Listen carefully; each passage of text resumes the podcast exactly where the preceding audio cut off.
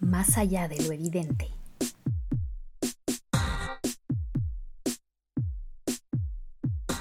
Hola, soy Natalia Ames y este es el episodio final de la segunda temporada de Más allá de lo evidente, podcast del Comité de Lectura en el que analizamos momentos audiovisuales icónicos que han influido en cómo miramos y entendemos el mundo. En esta segunda temporada hemos utilizado herramientas del lenguaje audiovisual para revisar momentos que nos marcaron, ubicándolos en su contexto y conociendo más sobre su influencia posterior.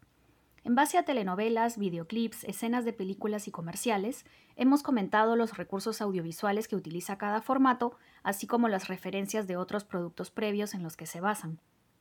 Los ocho momentos analizados durante la temporada han tenido como protagonistas a personajes masculinos, desde Luis Miguel hasta los amigos de la campaña de Pilsen Callao, hemos visto cómo nuestros personajes atravesaban diversas situaciones o, en algunos casos, pasaban por pruebas emocionales o físicas que les permitían afirmar sus valores o aprender sobre la vida. A su vez, en los episodios comentamos cómo el alcance masivo de estos productos audiovisuales tuvo un impacto sobre los y las espectadores y sobre nuestras formas de entender lo que significa, entre comillas, ser hombre. Así, vimos cómo el cadete Luismi aprende a neutralizar sus sentimientos hacia la incondicional, concentrándose en las alegrías que le brindan sus ascensos en la carrera militar más que en el dolor del desamor, o cómo Simba vive una temporada de negación de sus responsabilidades y problemas al entregarse a la filosofía Hakuna Matata que le enseñan sus amigos Timón y Pumba. Muchos de estos momentos han mostrado cómo se relacionan los protagonistas con el sexo opuesto y con sus propios deseos sexuales, como en el caso de las aventuras virtuales del gamer en el video de Amazing o el momento en el que Juan Reyes ve por primera vez a Norma Elizondo en la telenovela Pasión de Gavilanes. En otras ocasiones, la relación con las mujeres se basa más en mirarlas como un objeto, casi igual a una botella de cerveza que solo se presenta para el disfrute y el goce, sin dar lugar a posibles interacciones o brindar voz a los personajes femeninos, como en el caso del comercial de la titular. También hemos visto, en diversos momentos analizados en la temporada, la presencia del grupo exclusivamente compuesto por hombres como una forma de socialización en la que cada miembro intenta demostrar o exhibir su virilidad o su hombría, con un permanente rechazo a mostrarse como menos hombre o a verse feminizado, mientras que los demás hombres del grupo balancean o responden desde sus propias personalidades y de acuerdo a la situación específica. La forma en la que el macho alfa personificado por Bradley Cooper intenta organizar el caos del día siguiente en qué pasó ayer contrasta con los lloriqueos, quejas o miedos de sus amigos, mientras que los impulsos asesinos de venganza de Juan Reyes son detenidos por sus hermanos, quienes buscan una revancha más calculadora y ambiciosa que les permita beneficiarse económicamente. Por otro lado, los retratos masculinos que hemos analizado en esta temporada muestran tanto formas canónicas de entender la masculinidad hegemónica como cuestionamientos de estas formas desde el humor y la sátira. Al ver a Derek Zulander y a sus amigos preocupados por temas mostrados como banales, como la belleza física y la industria del modelaje, nos reímos de sus poses exageradas y su superficialidad, pero no podemos negar que son un grupo cohesionado que valora la amistad y se encuentra siempre disponible para apoyar y alegrar a Derek ante la adversidad. Asimismo, la escena del grupo de strippers de Magic Mike animando a Big Dick Ritchie a probar su valor mientras atraviesan un viaje psicodélico es una divertida parodia de otros momentos icónicos similares en los que un personaje masculino es desafiado por sus pares y sale triunfante del reto. Estos grupos de amigotes que hemos visto retratados en los momentos audiovisuales analizados nos hacen establecer una comparación con los retratos ficcionales de grupos femeninos que no tienden a ser tan cohesionados y suelen ser mostrados más como espacios de rencor, competencia mutua y falsedad. Analizar los retratos masculinos no solo nos permite ver cómo estos retratos marcan nuestra forma de entender la conducta masculina, sino que también nos hace compararlos con los retratos de las mujeres en los medios masivos y cuestionar estas diferencias. Otro punto que nos hace reflexionar, al volver a ver momentos audiovisuales a los que estuvimos expuestos mientras crecíamos, es constatar que los tiempos y las visiones de la masculinidad afortunadamente han ido cambiando. Las generaciones más jóvenes tienen visiones muy distintas sobre temas que ahora se hablan más abiertamente, como la importancia del consenso, la igualdad de género, la diversidad sexual, entre otros.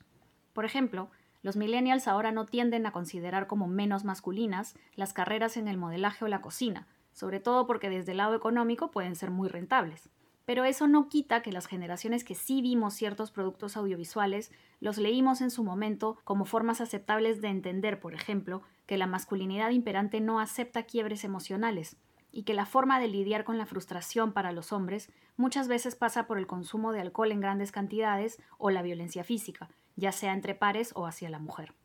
Por ello, analizar estos momentos audiovisuales con una mirada crítica y en general cualquier producto mediático al que nos veamos expuestos es fundamental para poder ir más allá de los estereotipos que se suelen utilizar para retratar la masculinidad.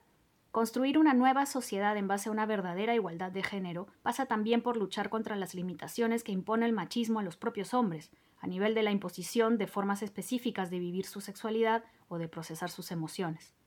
Un punto muy importante que hemos tocado en algunos episodios es la mirada masculina que se construye, ya sea debido a motivaciones comerciales basadas en prejuicios sobre el mercado consumidor de los productos o directamente desde el lado creativo que es responsable de estas construcciones ficcionales. A lo largo de la historia de los medios audiovisuales, han sido los hombres quienes han dominado los roles creativos más importantes de la industria cinematográfica, televisiva y publicitaria.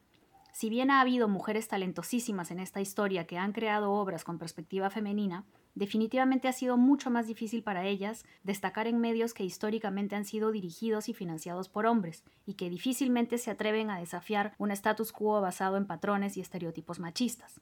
Afortunadamente las cosas están cambiando en estas industrias y la labor creativa de las mujeres se visibiliza, promueve y reconoce cada vez más, lo cual a su vez nos permite contar con más productos narrados desde puntos de vista femeninos y con problemáticas reales que las mujeres afrontamos y seguimos afrontando. La recurrente frase esto ya no se podría hacer en esta época, que puede surgir al ver el comercial de la titular o el mágico consenso del personaje de Alicia Silverstone después de apretar un botón de ajuste de actitud en el video de Amazing, no implica que debamos censurar o dejar enterrados en un cajón los productos audiovisuales que van en contra de los nuevos valores que estamos adoptando. Todo lo contrario, podemos aprender mucho de nuestras sociedades y de las formas en las cuales hemos entendido las dinámicas de género por años si volvemos a esos productos de nuestra infancia y adolescencia que justamente ya no se podrían hacer. Es más, yo preferiría pensar en todo lo que sí es posible hacer en esta época, en términos audiovisuales, gracias a estos cambios en nuestras sociedades que también se ven reflejados en productos como series o campañas publicitarias. La serie biográfica que explica la personalidad de Luis Miguel en base a sus taras emocionales y a sus problemas familiares, o el hecho de mostrar cuerpos masculinos en pantalla dirigidos abiertamente al placer visual de un público femenino en Magic Mike, son cosas que definitivamente son producto de nuestra época. No se trata de obras maestras del audiovisual que ganan premios de la academia, pero sí de productos mega populares que marcan las miradas de las nuevas generaciones a nivel masivo, lo cual es aún mejor. Espero que los episodios de esta temporada les hayan interesado y entretenido tanto como a mí me interesó y entretuvo analizar estos ocho momentos audiovisuales. Agradezco nuevamente al equipo del Comité de Lectura por brindar el espacio y la difusión al podcast y le mando un agradecimiento especial a mis amigos del colegio que me dieron ingreso temporal al grupo de chat de los chicos de la promo, lo cual se convirtió en una oportunidad privilegiada de entrar a la mente masculina y de notar cómo, por suerte, han cambiado ciertas actitudes y conductas machistas con el paso del tiempo. Les adelanto que la tercera temporada de Más allá de lo evidente tratará sobre representaciones de etnicidad, raza y migración en diversos momentos audiovisuales. Mientras tanto, sigan cuidándose a ustedes y a sus seres queridos y estén atentos a este año tumultuoso, en el que muy probablemente nos tocará defender lo que he comentado sobre nuestros avances a nivel de igualdad de género, así como a nuestro derecho a la libertad de expresión para poder crear desde nuestras diversidades. Nos reencontraremos pronto para analizar otros productos audiovisuales que nos marcaron y que revisitaremos con una mirada crítica. Hasta la próxima temporada.